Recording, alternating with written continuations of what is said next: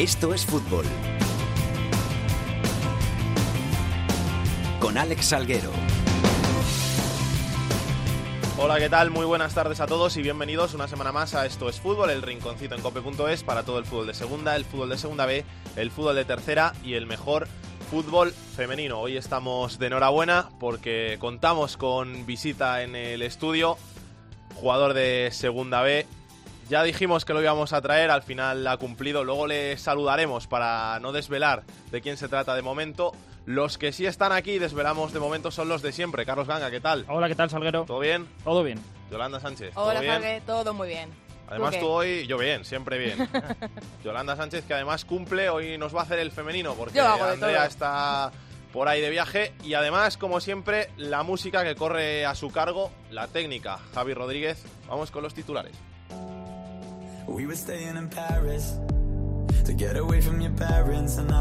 En segunda división siguen dominando la categoría Levante y Girona y amplían su renta en un punto más con el tercero, 18 y 11 puntos respectivamente. El Cádiz se pone tercero aprovechando el empate de los tres que le siguen, Tenerife, Oviedo y Getafe. Por la zona de descenso, Mirandés sigue colista empatado a puntos con el Rayo y el Almería. Un punto más suma el Mallorca. Ninguno de los cuatro últimos ganó y la salvación ya se distancia tres puntos de los bermeñones. En segunda B, en el grupo 1, ganaron los cuatro primeros y el Pontevedra amplía su renta sobre la Ponferradina. Cultural Racing, duelo por el liderato este fin de semana. En el 2, el Elloa ganó en Albacete y aprieta la tabla. Toledo y Castilla completan el playoff. En el tercer grupo lidera el Barça B seguido del Alcoyano. Badalona y Valencia ya ventajan en siete puntos al cuarto clasificado. En el 4, Lorca y Cartagena se pelean por el primer puesto. El Marbella perdió sin Nafti y empate en el derby Extremadura-Mérida.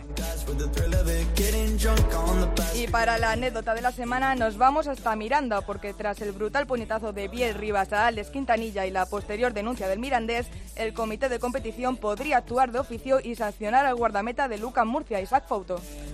¿Qué tal, Yolanda? Muy buenas. Hola, Salguero, ¿cómo estáis? tal, pues sí, eh, la verdad es que es algo inusual que esto ocurra, pero después de la denuncia del Club Deportivo Mirandés por ese puñetazo que le pegó Biel Rivas a, a Quintanilla, el jugador del, del Mirandés, eh, bueno, pues ha denunciado ese, ese hecho el Mirandés que no fue eh, eh, visto por el árbitro, porque si lo hubiera visto el árbitro hubiera sido roja y penalti. Eh, a favor de- del Mirandés, ocurrió ya al final del partido. Bueno, pues eh, el Mirandés, algo inusual, que no suele hacer prácticamente ningún club, es denunciarlo, porque hay que recordar que todos los clubes eh, pueden denunciar cualquier cosa que ocurra en el campo y que no vea el árbitro, y de hecho el Mirandés, como, como te digo, lo ha hecho. Ahora el comité de competición da tres días de plazo para alegar, que es evidentemente obligatorio para, para cuando hay una denuncia. Hasta mañana tiene de plazo el UCAM para presentar alegaciones y el próximo miércoles van a fallar. Eh, va a haber sanción, va a haber sanción porque evidentemente ya lo hemos contado, al haber denuncia eh, siempre el comité entra en estos casos y, habrá sanción. Eh, lo elevarán a categoría de agresión porque evidentemente no hay balón de por medio y es un puñetazo. La agresión va de 4 a 12 partidos. O sea que yo creo que más o menos se puede mover la historia entre 4 y 6. Porque también hay que tener en cuenta que bueno que el jugador del Mirandés no necesitó asistencia, ni hubo mm, Sí, ni que se levanta. parte médico, ni nada. Entonces, bueno, yo creo que más o menos entre 4 y 6, mínimos o sí, cuatro partidos, los que le van a caer a, a Biel Rivas. Así que, eh, noticia importante que no ocurría, por cierto, desde hace años. ¿eh? Desde 1999 un club no denunciaba a otro. Fue el, mayor, el español que denunció al Mallorca por un puñetazo, yo creo que todavía peor que este, del Mono Burgos a Serrano. Pero ya te digo, o sea, el comité casi nunca ha entrado oficio y siempre tiene que haber una denuncia de por medio para, para que lo hagan. En ese caso al mono le cayeron un montón de 11 partidos. partidos. sí, 11 partidos. Lo que pasa es que aquella, aquel puñetazo yo me acuerdo que fue algo bestial. En este, bueno, pues se puede entender que el jugador de Mirandés se está agarrando y no deja mover al portero, hay un atenuante, bueno, aún así es una acción que no nos gusta ver. Eh, mal administrada, por cierto, en el tema de la comunicación por el Lucan de Murcia, porque el jugador salió a pedir disculpas eh, cuando eh, el Mirandés eh, amenazó con denunciar. O sea, si tú evidentemente estás arrepentido, sales después del partido o como mucho al día siguiente. De hecho, nosotros le dimos la oportunidad en el partidazo al día siguiente de, de poder salir y de poder justificarse y de poder pedir perdón, pero no lo hizo. Entonces, bueno, pues lo hicieron yo creo que mal y tarde. Si se hubiera arrepentido, yo creo que el Mirandés no hubiera denunciado, pero al haber que no hubo arrepentimiento y solamente lo hubo después de que Mirandés denunciara, pues evidentemente no ha retirado la denuncia. Gracias, Fauto. Un abrazo a todos. We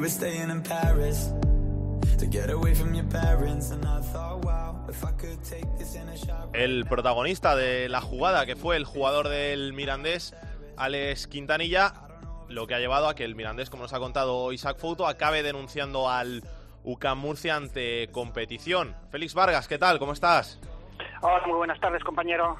¿Por qué esta decisión del Mirandés de acabar denunciando a Biel Rivas? Bueno, la verdad que el Mirandés eh, sabía que no se iba a rearbitrar el encuentro, que tampoco ganaba mucho, pero decía que, bueno, pues tras ver las imágenes, que era una un, un acto que no cabía en ningún recinto deportivo y de ahí, bueno, pues esa decisión. Bueno, mm, no sé, tampoco el Mirandés va a ganar nada, ¿no? Pero quiere dejar claro que, bueno, que, que ese tipo de actos no gustaron eh, pudo haber cambiado el signo del partido, pero bueno, no lo vio el colegiado, ni lo reflejó en el acta, tampoco, bueno, pues se puede hacer mucho más. Y bueno, pues hay eh, aficionados que lo entienden, hay otros que no lo entienden, eh, porque habitualmente, bueno, también hay un acuerdo tácito casi entre clubes en los que, bueno, pues pocas veces, ¿no?, se denuncian este tipo de actos. ¿Cómo está el chaval, Félix?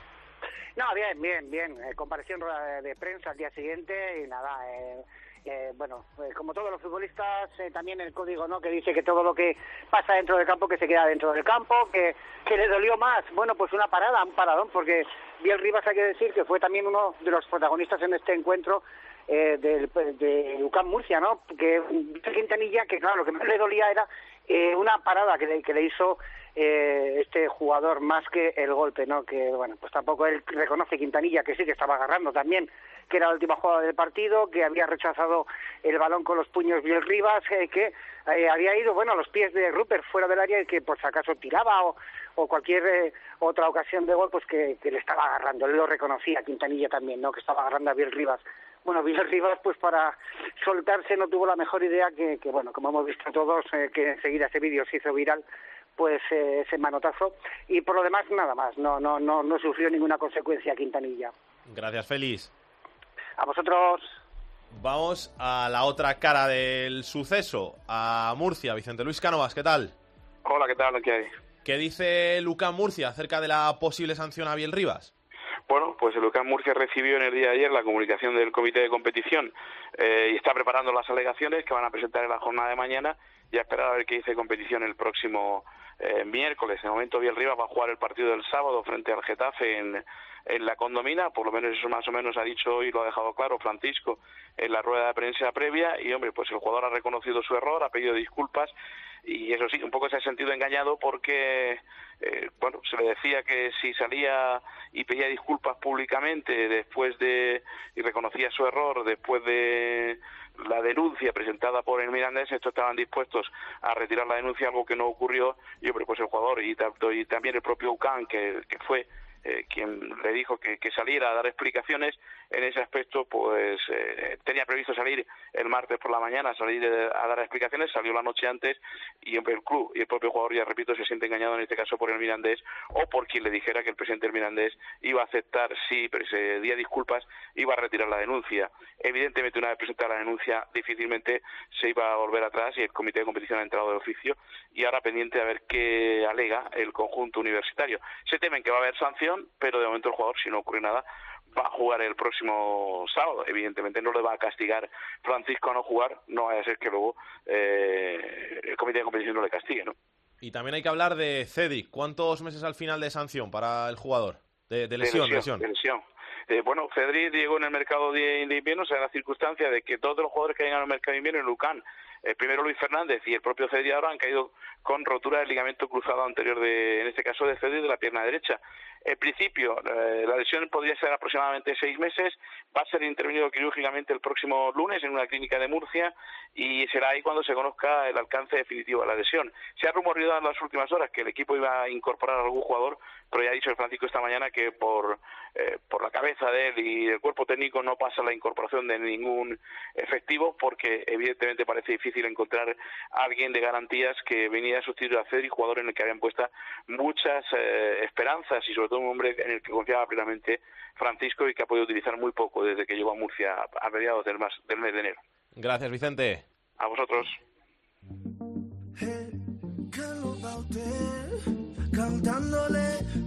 Pisa 21 Súbete, súbete, súbete. No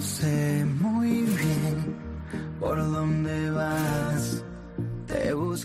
Vamos con la segunda división, una segunda división que sigue dominada por el Levante y por el Girona, que no aflojan, que siguen ganando sus partidos y que siguen abriendo distancia con sus perseguidores, con el Cádiz, con el Tenerife y con el Oviedo y con el Getafe, que una semana más ocupan las posiciones de playoff por abajo. El Mirandés es el colista, tiene 29 puntos, los mismos que el Rayo y que el Almería. Uno más tiene el Mallorca, que es el que cierra la zona de descenso a Segunda División B.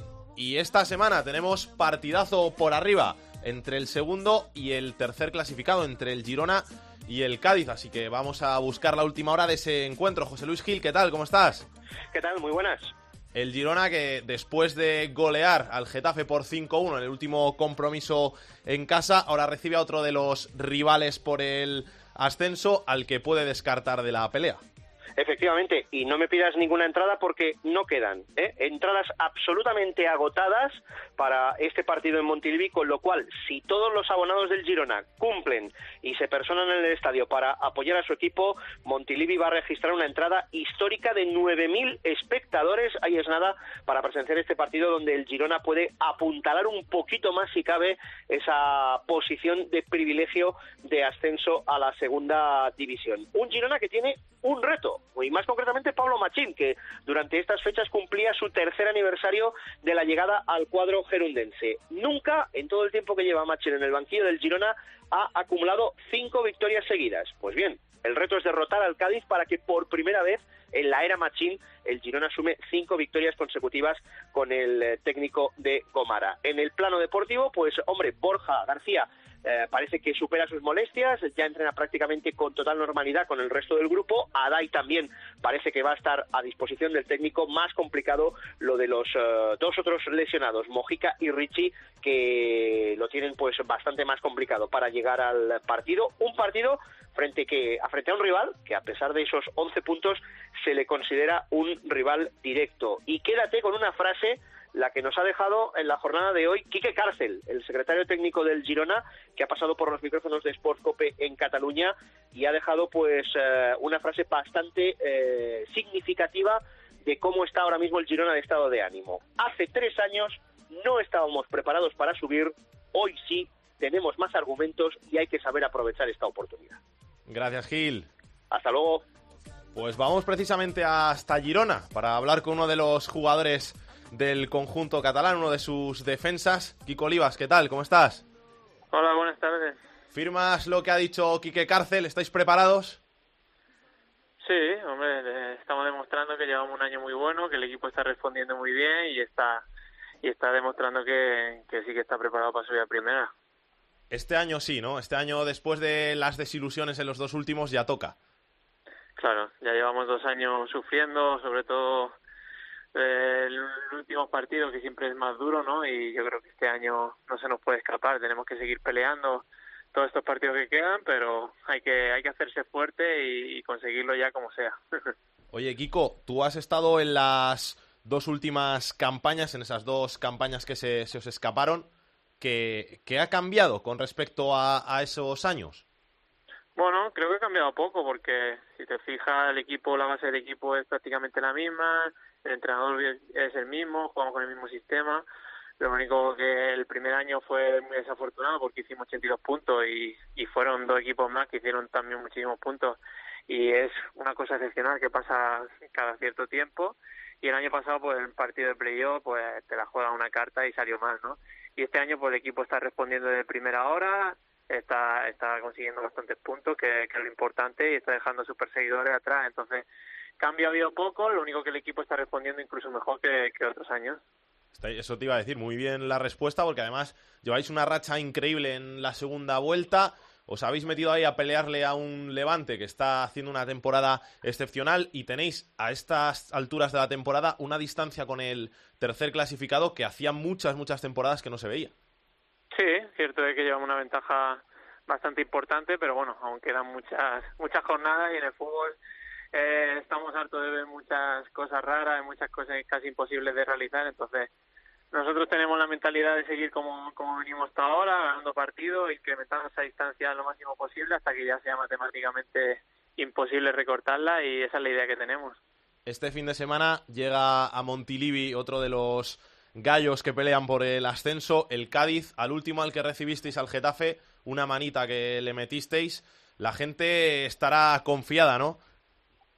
Bueno, más que confiada, ilusionada, ¿no? Yo creo que, es un partido importante para nosotros, un partido clave de la temporada también, porque el, el perseguidor que tenemos justo detrás nuestra y, si ganamos pues lo dejamos a bastante distancia, ¿no? Entonces yo creo que es un partido importante para nosotros, la gente está con muchas ganas, como el último partido en casa salió bastante bien, contra un rival también que venía apretándonos, entonces tenemos esa expectativa de poder repetirlo otra vez y, ojalá que suceda.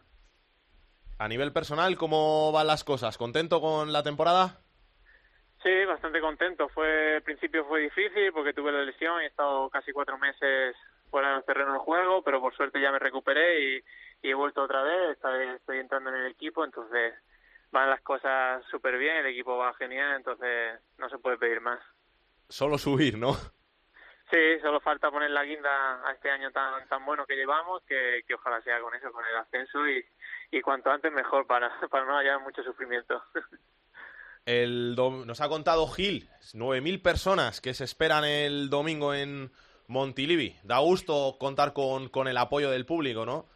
Sí, la verdad es que es una alegría. Nosotros, la ayuda de, nuestro, de nuestra gente es importante y este último partido lo estamos consiguiendo y ojalá que, que el domingo pues se llene, ¿no? Ya sabemos que están las entradas agotadas, pero falta que, que vengan todos los socios, todos los abonados que, que hay y que se viva un ambiente espectacular, un partido un partido bonito y bueno, nosotros dentro del campo lo notamos eso mucho y, y nos llena de orgullo, ¿no? Que la gente disfrute con, con lo que hacemos nosotros.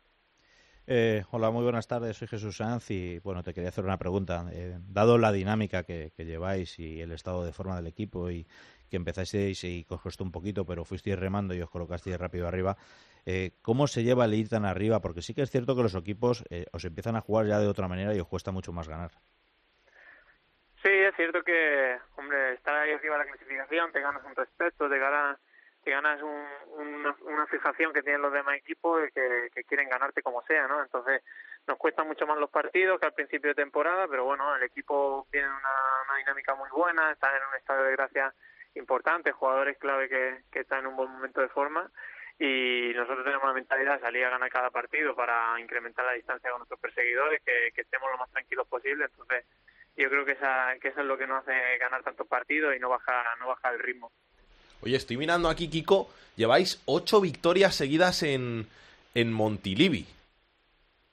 Sí, siempre se dice que, que la clave de las temporadas son los partidos en casa y la verdad que este año nosotros estamos siendo muy fuertes, no hemos perdido aún en casa y ahora llevamos una racha de, ocho victorias seguidas y, y, es cierto que, nos sentimos bastante cómodos en nuestra casa, con el apoyo de nuestra gente, nos están saliendo las cosas bien y la verdad que los equipos que vienen aquí sufren bastante. Y ahora encima el tramo más complicado de lo que os resta de, de temporada, porque os vienen dos de los rivales que tenéis ahí seguidos, el Cádiz este domingo y luego la semana siguiente, el sábado, viajáis al Tartiere, donde el Oviedo se está mostrando muy fuerte también.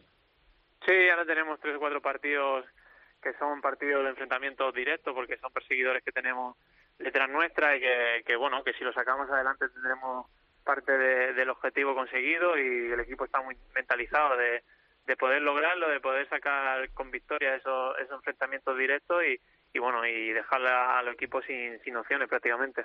Pues Kiko, suerte para esos partidos que vienen, suerte primero para el domingo ante el Cádiz, que vaya todo muy bien y a ver si conseguís el ansiado ascenso. Muy bien, muchas gracias. El rival del Girona en ese partido ante el de este domingo va a ser el Cádiz. Rubén López, ¿qué tal? Hola Alex, ¿qué tal? Muy buenas. Ya has escuchado a Kiko, va a ser complicado llevarse la victoria de Montilivi. Hombre, por los números, tú decías, ocho, eh, llevan ocho victorias en, en Montilivi, equipo invicto también en casa, junto con el Getafe, con el, no, con el Levante y con el Tenerife, son los tres equipos invictos en casa.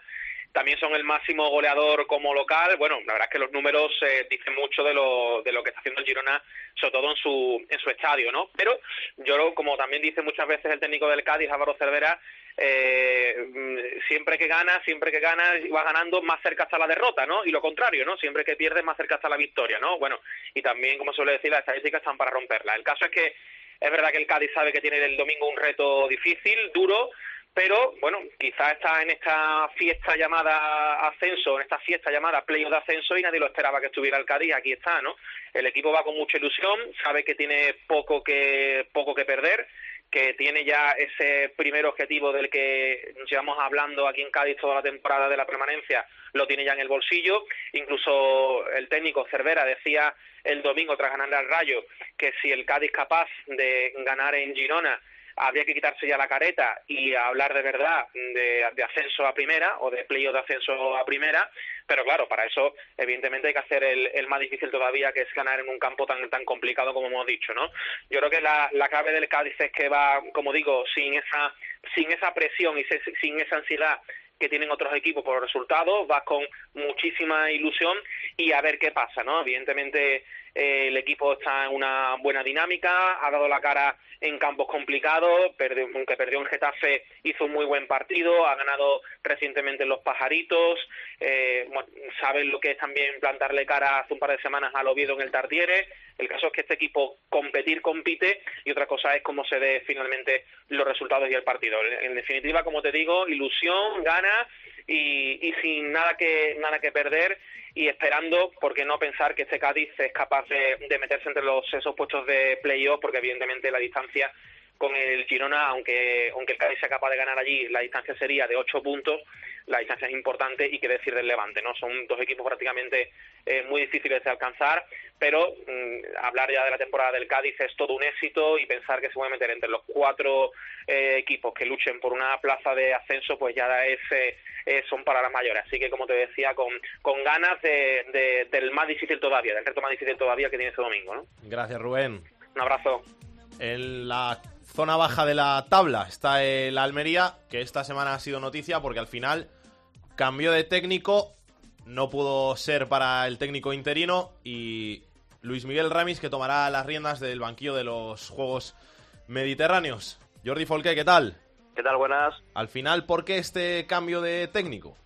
Pues eh, todos los equipos en cuanto cesan un entrenador o destituyen un técnico tienen 15 días hasta que nombren a un oficial y lo decía en la presentación de Rami Ron Lozano, el, director deportivo de la Unión Deportiva de Almería, que está haciendo un excelente trabajo eh, con el filial, ahora mismo está en puesto de playoff de ascenso de tercera a segunda división B y no querían quemarlo porque ya había que hacerle ficha eh, profesional, había que contratar también a un nuevo técnico para, para el equipo B. Y si las cosas en dos, tres jornadas no van bien, pues no querían, ya decía eh, Raúl Lozano, cargarse o quemar la trayectoria de un técnico en el que tiene mucha confianza el, en el club, en la Unión Deportiva Almería, y de ahí que se haya eh, buscado un entrenador, en principio con un perfil de experiencia, de conocer la categoría, pero finalmente eh, las conversaciones que han tenido con Ramis ha hecho que sea el tarraconense 10 años en la cantera del Real Madrid, pero sin experiencia en el fútbol profesional,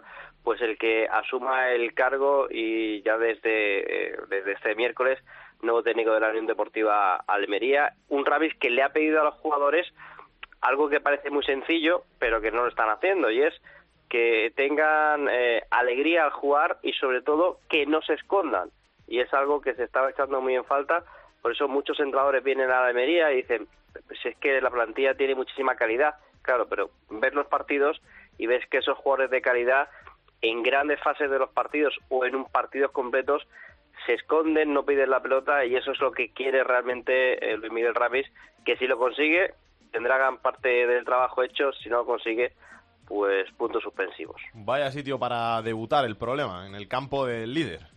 Sí, eh, decía claramente cuando le, le preguntamos a Ramis en la presentación que en el último año y medio ocho entrenadores y en los dos, últimos años y medio han pasado doce entrenadores por la Unión Deportiva de Almería y que encima el estreno sea contra el, líder, contra el intratable Levante, le decía a Ramis, no me asusta nada. Pues eh, lo más fácil hubiese sido, oye, pues te esperas al partido siguiente contra el Corcón, pero no, no, eh, Ramis ha asumido ya el cargo, eh, este jueves ha, entrenado a puerta abierta, ensayando lo que va a ser el posible inicial contra el Levante y eh, algunos decían, hombre, Marcelino cuando cogió el Villarreal, su primer partido perdió 5-0 y a partir de ahí mm, subió al final al equipo a primera división. Hombre, no es que se le pida a Almería escala de excesivas posiciones, pero con que escale dos, ya va sobrado la Unión Deportiva de Almería esta temporada. Gracias, Jordi. Un abrazo. Vamos a ver qué nos cuenta Pedro Martín. El enfadato de Pedro Martín. Hola, Pedro, ¿qué tal? ¿Qué tal? Buenas tardes, chicos. ¿Qué tenemos que contar? Mira, me he fijado esta semana en una cosa que, pues, que mucha gente no le da importancia, pero, pero la tiene. Y, y yo creo que, que a, lo largo, a lo largo de una liga pues te, te da muchos puntos, que son los de los goles de los jugadores suplentes.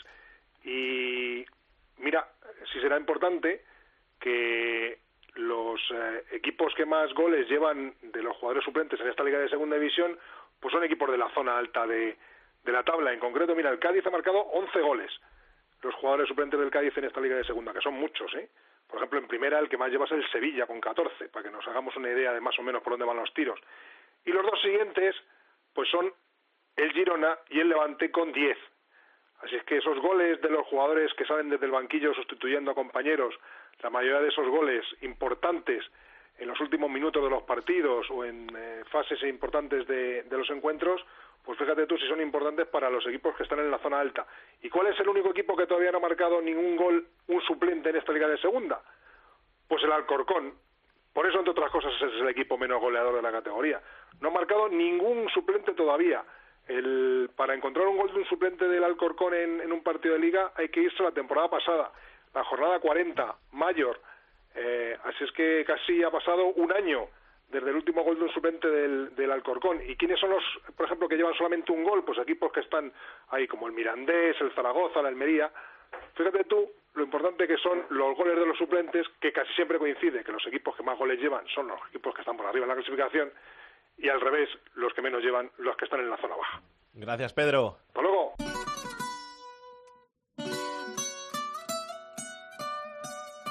El fútbol femenino en Esto es Fútbol.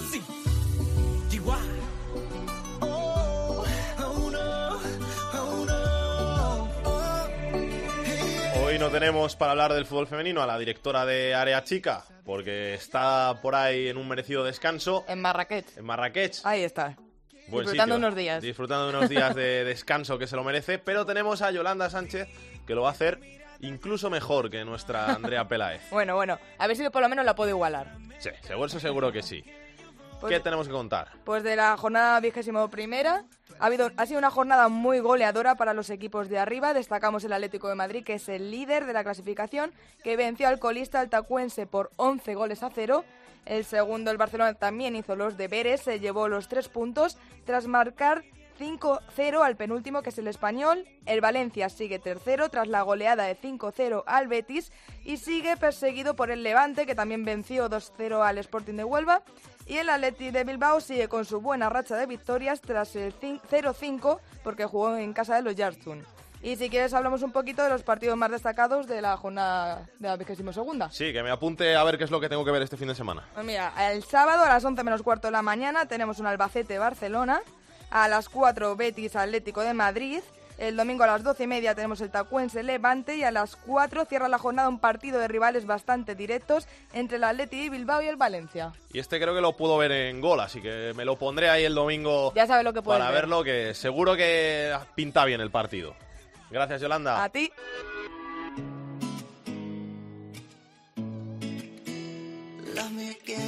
La segunda B en Esto es Fútbol. Y del fútbol femenino a la segunda B. Y para hablar de la segunda B, como siempre, el capitán, Rubén Bartolomé. Rubén, ¿qué tal? ¿Cómo estás? Hola, ¿qué tal? Buenas tardes, Alge. ¿Todo bien? Todo perfecto. Vaya partidazo que tenemos este fin de semana, ¿eh?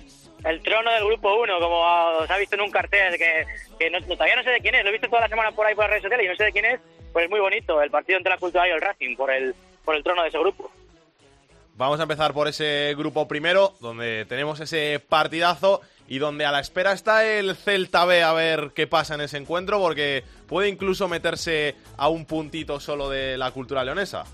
Sí, porque a Río Revuelto, ganancia de pescadores, y el Celta B, que de momento viene imparable, pues eh, se frota las manos con ese partido, porque va a pinchar uno de los dos, incluso pueden pinchar los dos, así que está a la espera, después de que esta semana los cuatro primeros consiguieran sumar los tres puntos, distanciarse aún más de quinto y sexto de una Ponferradina y un Valladolid que no consiguieron sumar, que están un poquito más lejos del playoff, y que parece que ya van a tener que luchar por lo menos por la Copa del Rey, porque no van a poder aspirar a, a mucho más y el grupo 1 que empieza a clarificarse bastante. No en el, en el liderato, como bien decíamos, porque están los tres equipos que hasta la jornada 37-38 se van a jugar el puesto, pero sí un poco por el playoff y ese cuarto puesto que parece del Pontevedra, que no va a poder aspirar a más, pero que tampoco se va a quedar más lejos. Y luego por abajo, pues alguna victoria importante, como la de Andina, que estaba también muy hundido y que parece que sale un poquito a flote, aunque todavía lo tiene complicado.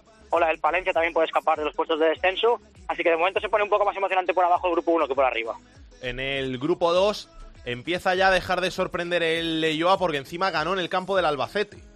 Sí, yo creo que se han unido, se han unido dos cosas. El Leyoa que está muy bien y que, que aspira incluso a ser primero del grupo, que sería un sorpreso mayúsculo porque aunque ya no es sorpresa estar ahí arriba, sí que destronar al Albacete, que durante muchas semanas ha parecido el mejor equipo de toda segunda B, sorprende, pero es que le ha ganado 1-2 en, en, su casa y, y, se ha unido también, pues eso, que a veces quizás está en un pequeño bache. Eh. No sé si ya pensando un poco más en, en esas eliminatorias ha bajado un poquito la carga física o, o, algo así, pero sí que ha entrado en un pequeño bache y que no lo ha aprovechado es el Toledo, que era el tercero en discordia, que podía engancharse un poquito, que tampoco fue capaz de ganar y que ahora ve como por detrás vienen Castilla y Fuenlabrada, que siguen empatados a puntos, aunque el Castilla es el que tiene la cuarta posición, y Baracaldo, que están ahí apretándole, y cuidado con el Toledo, que hace no mucho era líder o peleaba por el liderato con Albacete, y claro, lo tiene difícil. Y luego para abajo una historia muy importante, como es la de Sestao, ya definitivamente eh, distancia al Zamudio, parece que el Zamudio sí que lo tiene muy complicado, pero bueno, Sestao va a, intentar, va a intentarlo hasta el final, y estos tres puntos sí que son de oro para ellos. En el grupo 3 volvieron a pinchar el Barça B y el Alcoyano, y eso puede hacer que hasta el final Badalona y Valencia Mestalla estén peleando ahí por, por el liderato. Pues sí, el que no el que no arranca es, por ejemplo, el Hércules, que sí que yo creo que ya se le empieza a quedar grande el sueño del playoff, pero bueno, los cuatro primeros sí que todavía podrían llegar hasta arriba.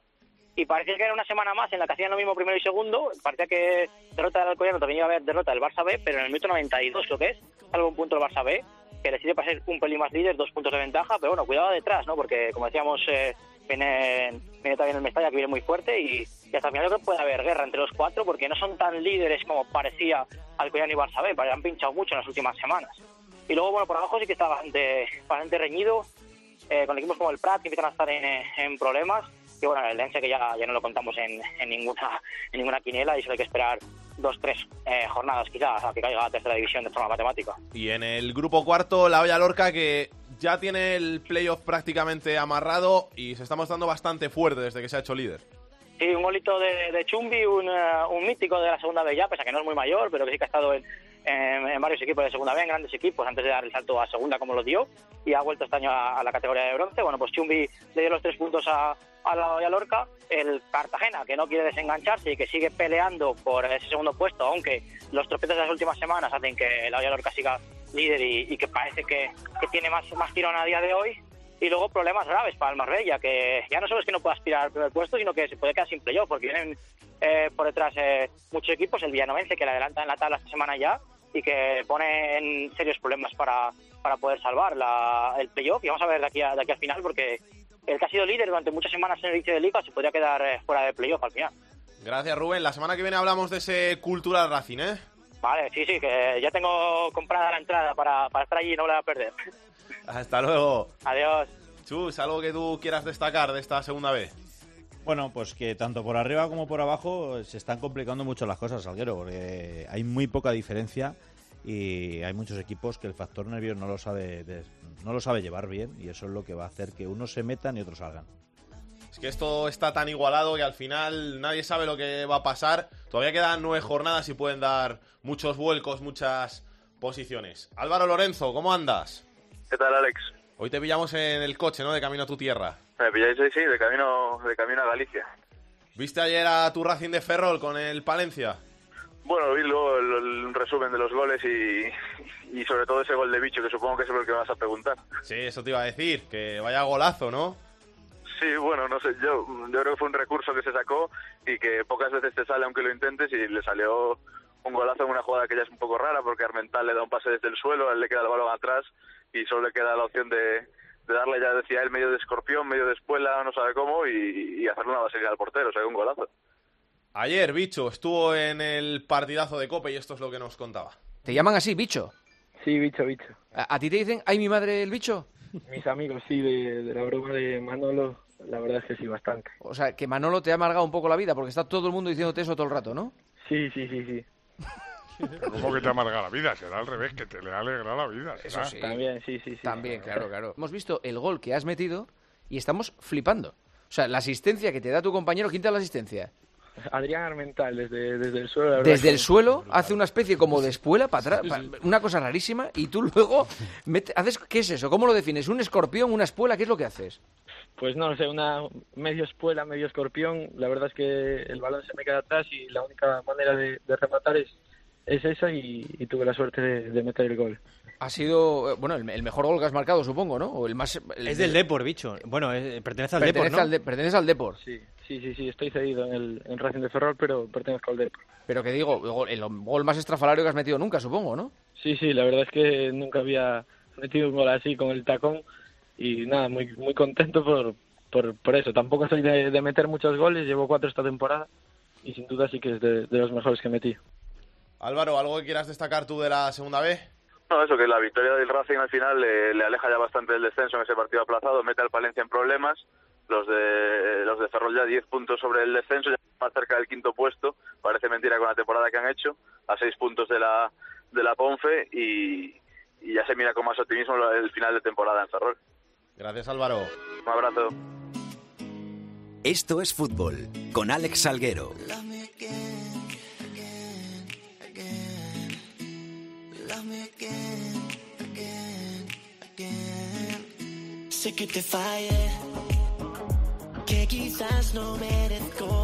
Como ya hemos dicho, hoy nos tocaba visita aquí en el estudio de Esto es Fútbol. Visita de segunda B, del grupo segundo concretamente. Muy agradecidos por tenerle aquí. Pero no vamos a saludarle al primero, vamos a saludarle a la que ha hecho posible que esta entrevista haya salido. Laura Rivas, ¿cuánto tiempo sin escucharte, sin verte por aquí? ¿Qué tal? Salgue, muy bien, encantada de estar aquí con, con vosotros otra vez y sobre todo de traeros a, a- bueno, al jugador, todavía no digo el nombre, ahora le, le ¿Te ha costado tú. convencerle para que viniera? No mucho, es facilito, es facilito. ¿Seguro? Sí, sí, sí, sí. No sé yo si habrá sido unas gestiones duras. Habrá que. Luego te preguntaremos en. Vale, vale, off the vale. record, a ver qué. ¿Cuánto te ha costado? ¿Le saludas tú o le saludo yo? Bueno, nos lo presentas tú. Mm, Te dejo a ti, Alex, el Venga. privilegio. Pues nos está escuchando el capitán, ¿no? Capitán del Atlético Navalcarnero.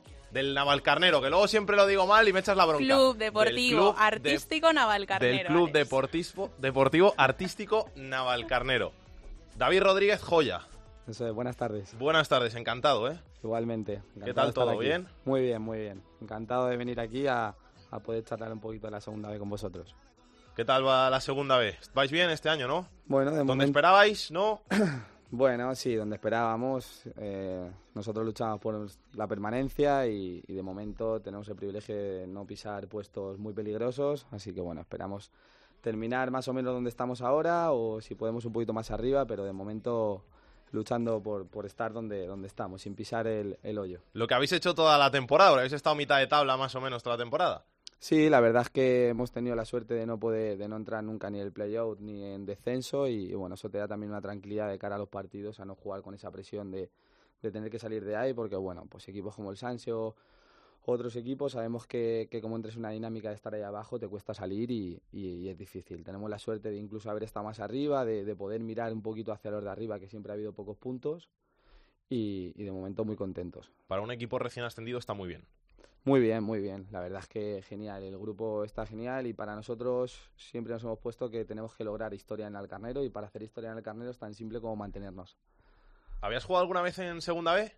No, no. Cuando fuera juvenil pues, me convocaron con el con el Alcarnero, pues yo he jugado toda la vida allí, en segunda B contra Las Palmas, pero no llegué a debutar, así que nada, debuté este año. ¿Y qué, qué sentiste cuando debutas en segunda B? Ya es ir quemando pasito a pasito. Primero juvenil, regional, tercera y luego ya segunda B, a ver si un poquito más arriba, pero bueno, de momento segunda B está bien. Bueno, cumplí dos objetivos. Uno, jugar en segunda B, que para mí era algo que, que quería conseguir, jugar en esa categoría y sobre todo hacerlo con mi pueblo y con mi club, que, que llevo allí desde que tengo cinco años y para mí era un orgullo jugar allí en segunda B. Eso te iba a decir, joder, qué, responsabilidad, ¿no? Llevar el brazalete de, de capitán del equipo de tu pueblo, de tu club de toda la vida, en- encima en una categoría como segunda B. Sí, sí, la verdad es que precioso, precioso porque no, no tiene nada que ver, la tercera es bonita, pero, pero bueno, venir o ir a campos como Albacete, al Carlos Belmonte, ir ahora que tenemos que ir dentro de poco a las Gaunas y, y poder hacerlo con la camiseta del carnero y, y, portando el brazalete, pues para mí la verdad es que es algo que, que jamás voy a olvidar y, y, espero que dure mucho tiempo. ¿Al Castilla ya has ido? Sí, sí, fuimos allí. Fuimos de, allí y empatamos. ¿De todos los que campos con cuál te quedas? De todos los campos los que he ido, me quedo con Riazor. Fui el año pasado que jugamos allí el playoff en, contra el Depor y jugamos en Riazor y fue algo espectacular. La verdad es que fue algo maravilloso poder jugar allí una, una fase de ascenso en que había, bueno, parecía que no había nadie, pero había 8.000 personas, y que sí, para sí. nosotros era mucho, pero es tan grande y fue precioso. Y este año, de momento, de los mejores, pues eh, el campo del Albacete es precioso, muy bonito, Irún es un mítico y bueno, todavía nos quedan las gaunas que tengo muchas ganas de conocerlo. También. Chus, Carlos, tenéis que preguntar vosotros también alguna cosita. Bueno, buenas tardes y hacerle una pregunta a Joya, ¿no? Eh, un equipo que, viene desde abajo, que viene desde la preferente, que ha subido a tercera, que ahora sube a segunda B. Eh, ¿Cómo se lleva eso y cómo se vive? Es decir, ahora vamos a jugar en tercera, ¿cómo cambio el chip? ¿Cómo lo cambian luego al año siguiente para jugar en segunda B? Bueno, mira, cuando en, estábamos en preferente, el club tenía claro que en menos de dos años teníamos que ascender a tercera. Se hizo un proyecto con Juanjo y, y bueno y todo el equipo técnico de, de, ascender. Se hizo un buen equipo con gente veterana que ya había estado en, en tercera división y bueno, lo conseguimos en el primer año. Y la verdad es que no nos poníamos como objetivo en el primer año de tercera hacer playoff, pero se hizo con un equipo, la verdad es que bastante humildes y tampoco grandes jugadores que trajimos, pero la verdad es que se hizo un trabajo maravilloso y nos conseguimos meter segundos, aunque nos eliminaron en primera ronda. Y ya en segundo año, la verdad es que hicimos un auténtico equipazo. La verdad es que he visto o he jugado en pocos equipos con la calidad que teníamos el año pasado, un equipo que de medio campo hacia atrás muy veterano y de medio campo hacia arriba con una calidad espectacular. Cualquier jugador que la cogía te hacía cosas y, y luego pues eso, se notó luego que en el playoff pues esa veteranía nos dio, nos dio el pase. Eh, ya segunda vez, un privilegio. Eh, la verdad es que quizás de los días más bonitos de mi vida fue el día del ascenso en Tarazona, eh, fue increíble. Bueno, en Tarazona no, no, el Carnero contra el Tarazona y, y la verdad es que pues un lujo, ya te planteas entrar en segunda vez, ya te sientes un poco más jugador profesional, jugando contra jugadores, estás siempre con el chip de que juegas contra gente que, vive de esto, cosa que en tercera no es. Pero eh, como el dinero no te lo da todo, ni eso te lo da todo, pues a la vista está que todavía no hemos pisado el descenso, hay equipos como la Real que hace poco estaban por debajo de nosotros, el Logroñés está con nosotros y, y la verdad es que poquito a poquito pues hemos hecho un grupo muy humilde, gente joven que tiene ganas de pegar el salto y eso es muy importante porque tiene mucha ilusión y gente pues también veteranita que, que sabe más o menos de qué va esta categoría y, y, bueno, la verdad es que de momento muy contentos. Tengo una curiosidad, esta mañana estaba leyendo la campaña electoral de Jorge Pérez y he visto que quería hacer un fondo especial para, eh, para asegurar que los jugadores de segunda y los de tercera cobren, porque hay muchos equipos en los que tienen muchas dificultades. No sé si los futbolistas estáis un poco pendientes de eso, si pasáis, si tenéis voz y voto con la asociación de futbolistas o os da exactamente igual. Pues bueno, mira, precisamente ahora mmm, como capitán tengo varias llamadas porque hay elecciones a la Real Federación Española de Fútbol, entonces bueno, pues están viniendo el candidato, en este caso el candidato de Jorge Pérez, está viniendo a hablar con nosotros a los vestuarios para contarnos su programa electoral y contarnos de qué va, de qué va todo. También la AFE ha venido a hablar con nosotros. Y bueno, pues sí, entre otras cosas nos, nos ofrecen eso, que vamos a tener un pago garantizado, 100%, que va a haber una bolsa pues también de un fondo de ahorro eh, eh, para los jugadores, que van a pasar a cobrar pues, bueno, unas cantidades mayores a partir del año que viene los clubes por parte de la federación. Bueno, eh, pues bueno, programa electoral que habrá que escuchar porque tampoco sabemos si se va a presentar pues bueno, algún candidato más. De momento solo está Jorge Pérez. No sabemos si Galán se presentará o si quien sea sí. se presentará, no tenemos ni idea. Pero bueno, nosotros de momento vino a ver el AFE con nosotros y, y bueno, pues tenemos que hacer los futbolistas unirnos y, y lo mejor para los futbolistas, para los entrenadores y para árbitros, que al fin y al cabo esto es para todos, no solo para futbolistas. Tú como capitán, en una cosa de estas, ¿qué les dices a, a tus compañeros en el vestuario? Porque tú llevas un, poder, tienes un poder sobre ellos, una ascendencia, y al final lo que en estos temas tan difíciles, lo que tú piensas o lo que tú decides puede tener repercusión en lo que el resto haga o decida.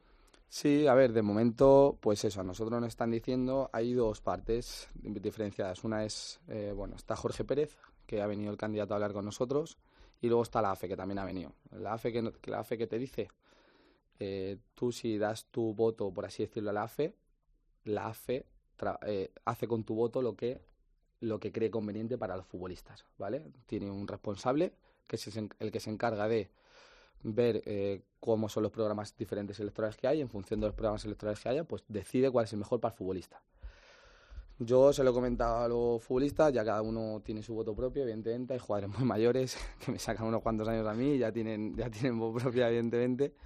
Y hay jugadores que prefieren me dar su voto a la AFE y que haga lo que la AFE quiera, pues hacer su voto propio en función y votar de manera propia. Yo eh, soy de la partida de ver desde la AFE, siempre están los futbolistas. Yo llevo un año solo en AFE, no tengo ningún problema de pago, gracias a Dios, y no me ha tenido que ayudar de esa manera, pero tengo compañeros a los cuales han tenido muchos problemas con representantes, con pagos, y la AFE siempre les ha apoyado. Entonces esos futbolistas van a muerte con la AFE.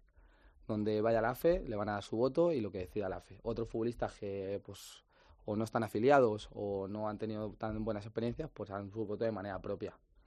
Yo, mm, que cada uno vea su programa y yo evidentemente no les, no les he tenido que decir nada, que cada uno escuche el programa, si alguno me pide opinión se la daré, pero en el vestuario ya son muchos veteranos y llevan muchos años como para saber lo que les corresponde. De momento yo no tengo ningún problema y la AFE a mí de momento me ha tratado genial. ¿Y cómo es ser capitán en un vestuario con tantos veteranos? Porque tú al final eres un chavalín comparado con muchos de ellos.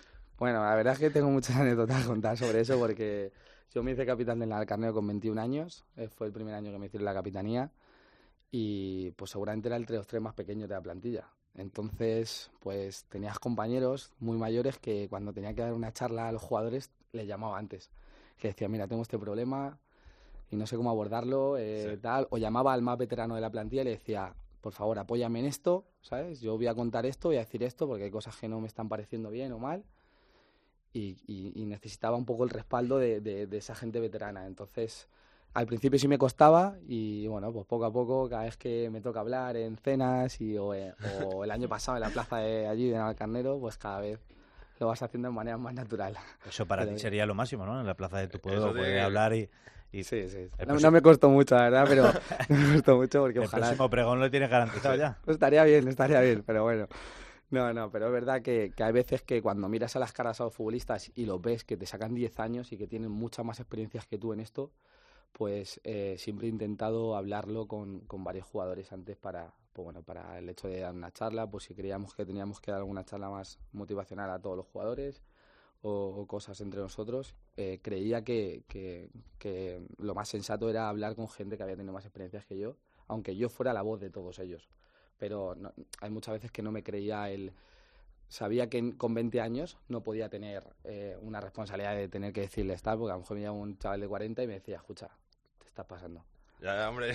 Pero creo, Es que creo eso que, es aparte de ser valiente, yo creo que es muy importante porque aprendes de, de gente que sabe mucho y tiene mucha experiencia y es mejor coger la capitanía joven que con 28 años. ¿Por qué? Porque todo eso lo llevas aprendido y cuando tengas 28, habiendo estado tantos años de capitán, creo que va a ser mucho mejor y vas a estar mucho más eh, fuerte como persona. Sí, sí, sí, totalmente, totalmente. Doy muchas gracias a muchos jugadores que me han ayudado muchísimo en este ámbito, en, en, en tema de, pues bueno, de hablar con, con ciertas cosas que, que he tenido que hacer como capitán y, y me han ayudado mucho, muchos veteranos en esto. La verdad es que he aprendido de mucha gente, he tenido suerte de, con- de contar con compañeros increíbles.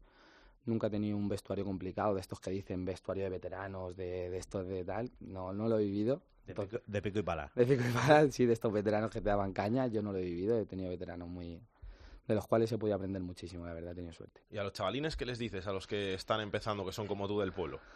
Bueno, a los chavalines, pues muchas veces cuando lo ven por allí, alguno te dice, yo quiero meterme en el jacuzzi del primer equipo, cosas así, porque para ellos es algo... Pues bueno, eh, tienes que pelear y estar en el momento indicado. Eh, el Navalcarnero no es un club con un dinero espectacular que vaya a firmar como pasaba antes, gente de fuera, y si algún chaval despunta y, y se le ve que tal, eh, el míster en tercera le dado oportunidad a esa gente y, y si ven que no solo yo porque soy del pueblo pero está Alonso que también es de la cantera está Moja que también es de la cantera son jugadores que bueno pues hemos tenido la suerte de estar en el momento indicado también es cierto cuando es verdad que había pues menos dinero que es cuando más se cuenta con las canteras y pero es verdad que bueno que, que también tienes que trabajar para quedarte ahí varios años y yo llegué con 18 y a día de hoy sigo aquí Oye, y luego, ¿cómo se lleva el no jugar? Porque tú al principio de temporada venías de tercera división, de jugarlo todo, y empiezas en segunda B los primeros partidos siendo suplente. ¿Eso cómo, cómo se lleva? Bueno, pues mal. No se lleva, no se lleva muy bien, para que te engañar, pero de todo se aprende. O sea, de todo, de todo se aprende. Yo, si algo me ha enseñado esos tres, cuatro meses que no pasé muy bien, es que, es que todo llega, es que tienes que trabajar más que antes. Eh, y, y, de que, y que eso me va a servir para que el día de mañana que me vuelva a pasar, porque es muy probable que me vuelva a pasar, que coja a un entrenador y no le guste y me, y me deje fuera, pues, pues aprender y saber que, que, lo único que tienes que hacer es trabajar más para que, porque en el fútbol hay una cosa que tengo clara, es que cambia todo en un minuto. En un minuto cambia el fútbol y cambia, cambia todo eso. Y eso sí que lo he aprendido con estas cosas. Hombre, yo de lo, creo que, que, de las cosas y de, de, conozco a Joya, pues sí que, que, puedo decir que si algo, y con este entrenador estáis aprendiendo todos muchos, esa es una cosa y es muy importante, que es en el fútbol y en la vida, es a competir.